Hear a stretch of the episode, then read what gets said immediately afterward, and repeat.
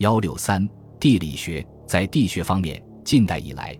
由于外国侵略的不断加紧，中国的边疆领土不断遭到外族侵略，加之学习西学的需要，全面了解包括西方各国在内的世界地理成为十分迫切的工作。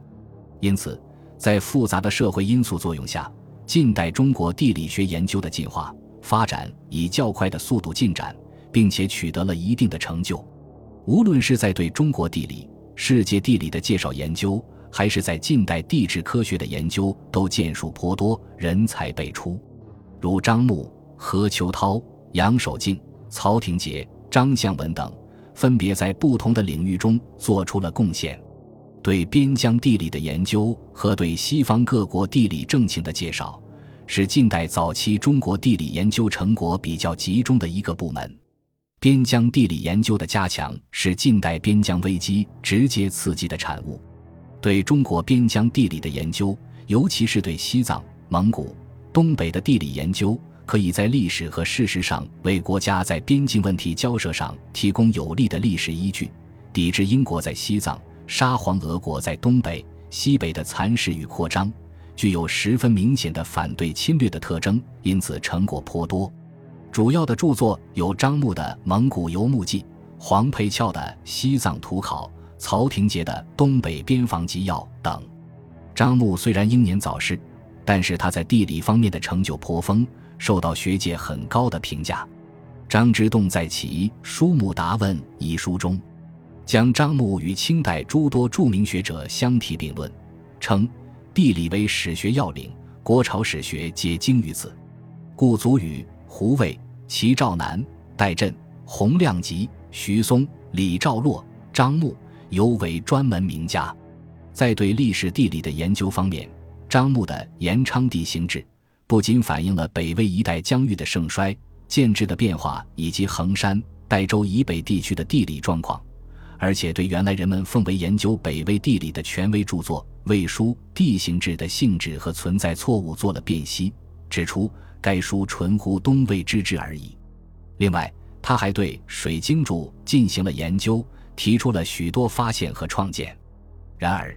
张牧对地理学贡献最重要的部分，是对中国北部边疆和西北史地的研究。他的《蒙古游牧记》。是清代有关北部边疆和系统记载蒙古民族地域分布的第一部地方志，记述了东起大兴安岭东侧的松辽平原，西至青海高原、新疆准噶尔盆地等西部的广大地区。书中记载的内容十分丰富，包括自然、人文、经济、社会、历史等多方面内容，对河流、湖泊等自然地理方面内容的记载尤为详细。他的著作既吸收了前人的研究成果，又增加了各种新的内容，是研究清代蒙古以及西北地区地理情况的一部极有价值的著作。曹廷杰研究边疆地理，与张牧等人有相同的动机，目睹沙皇俄国在中国东北的扩张与暴行，为抵制沙俄侵略而作。他利用公务闲暇之余，或公卿考验进行调查。或荟萃群书进行考定，终于在1885年完成了《东北边防纪要》《西伯利东边纪要》两部书的写作。此二书用大量历史资料，较详细地阐述了东三省的历史地理严格，特别是论述了明清以来东北的疆域及其管辖情况，从而有力地说明黑龙江流域自古以来就是中国领土的一部分的事实。揭露了沙俄侵略黑龙江流域的历史，他们的重点在于介绍东北的山川险要，为加强防守、抵御侵略提供有益的参考。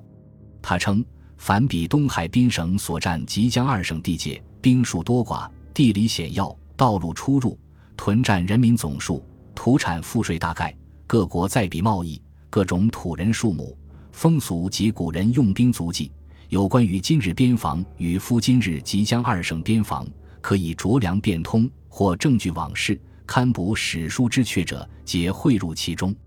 除此以外，他还写了《东三省余地图说》等著作，研究东北地理以及俄国在西伯利亚的军事布置等问题，同样还是为了东北防务。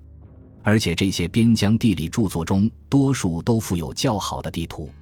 鸦片战争以后。清朝政府天朝大国的虚骄心理在一定程度上受到打击，一批有识之士开始着手了解西方。在这种情况下，一批介绍外国情况的地理著作便诞生了。魏源的《海国图志》，徐继瑜的《营环之略》，何秋涛的《朔方备城》，邹代军的《西征继承》，中俄界记、日本地记、蒙古地记等书就是其中的代表作。魏源的《海国图志》主要是根据林则徐的《四周志》和自己收集的历代史之中有关外国的资料汇集而成。全书内容比较丰富，并附有地图七十三幅，可以说是一本世界地图集。徐继瑜的《银环之略》是在广泛参考国内已有的介绍西方的书籍的基础上，通过大量接触来华外国人，认真而全面地收集各国资料，稿繁数十亿。五月寒暑于一八四四年成稿，一八四八年在福建雕版印行。全书以地图为纲，每幅图后附有文字说明。依图里说，全面介绍了世界各大洲数十个国家和地区的地理情况。全书共分为十卷，在内容编次上，卷一至卷三为地球基础知识和亚洲各国概况，其中包括东亚、东南亚、西南亚的主要国家和地区。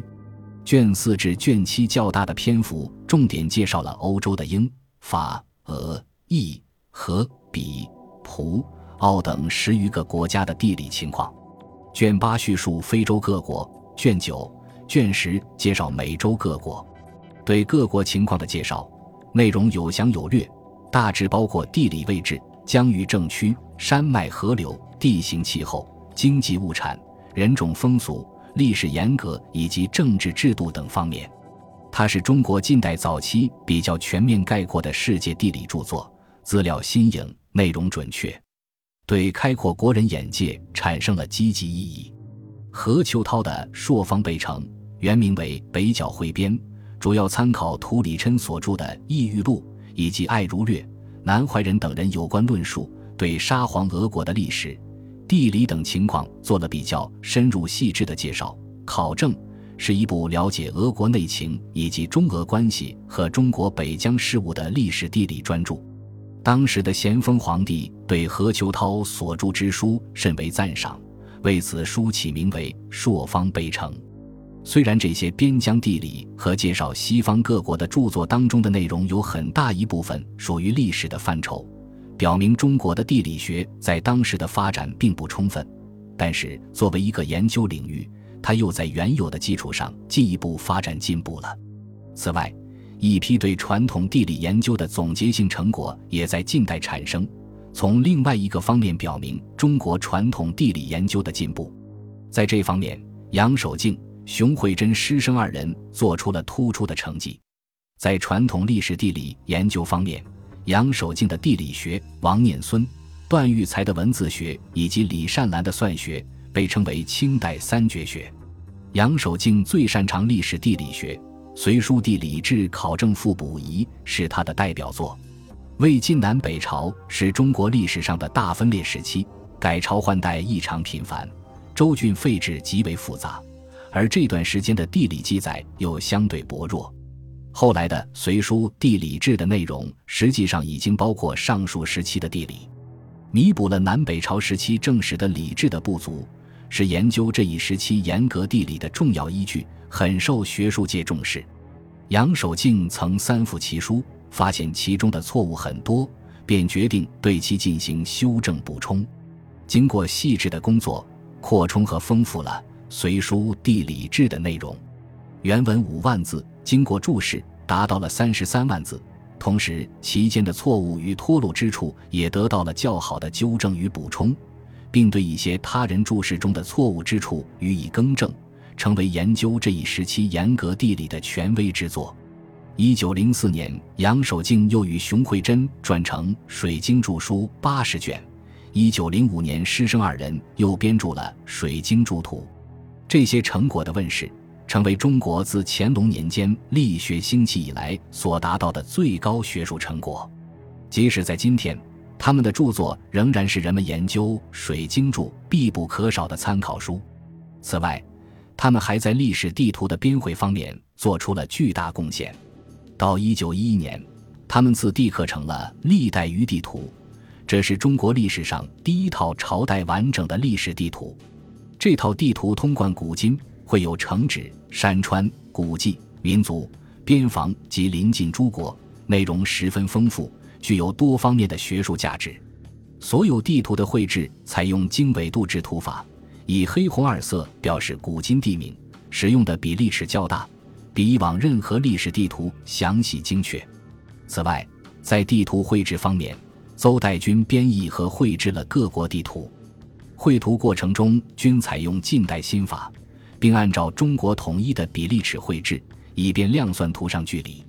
国内的地图以胡离义所编的地图为底本。而参考当时出版的新图，国外地图以德国人绘制的地图为蓝本，而参考英法各国地图。后因经费不足，仅印行了各省各国地图共六十八幅，是中国第一份新法绘制的详细的中外地图。一八九六年，邹代军与陈三立、汪康年等人共同发起，创立了中国余地学会，专门研究中国和世界地图的编绘。近代中国的特殊历史环境为传统的地理研究创造了有利的条件，使得这方面研究成果十分丰硕。在传统地理研究取得较大发展的同时，近代的学在中国也得到一定的发展。随着近代教育的开展，地理作为一门普通教育课程在新式学堂中开设，近代地理逐步被引进到中国的教育当中。张向文在一九零一年编成中国第一部初等地理教科书以及第一部中等本国地理教科书，以后又在此基础之上编著了中国第一部地文学以及第一部最新地质学教科书。这些书的出版很快得到全国学界的推崇，为发展中国现代地理学奠定了初步的基础。一九零九年九月，在张向文的倡导之下。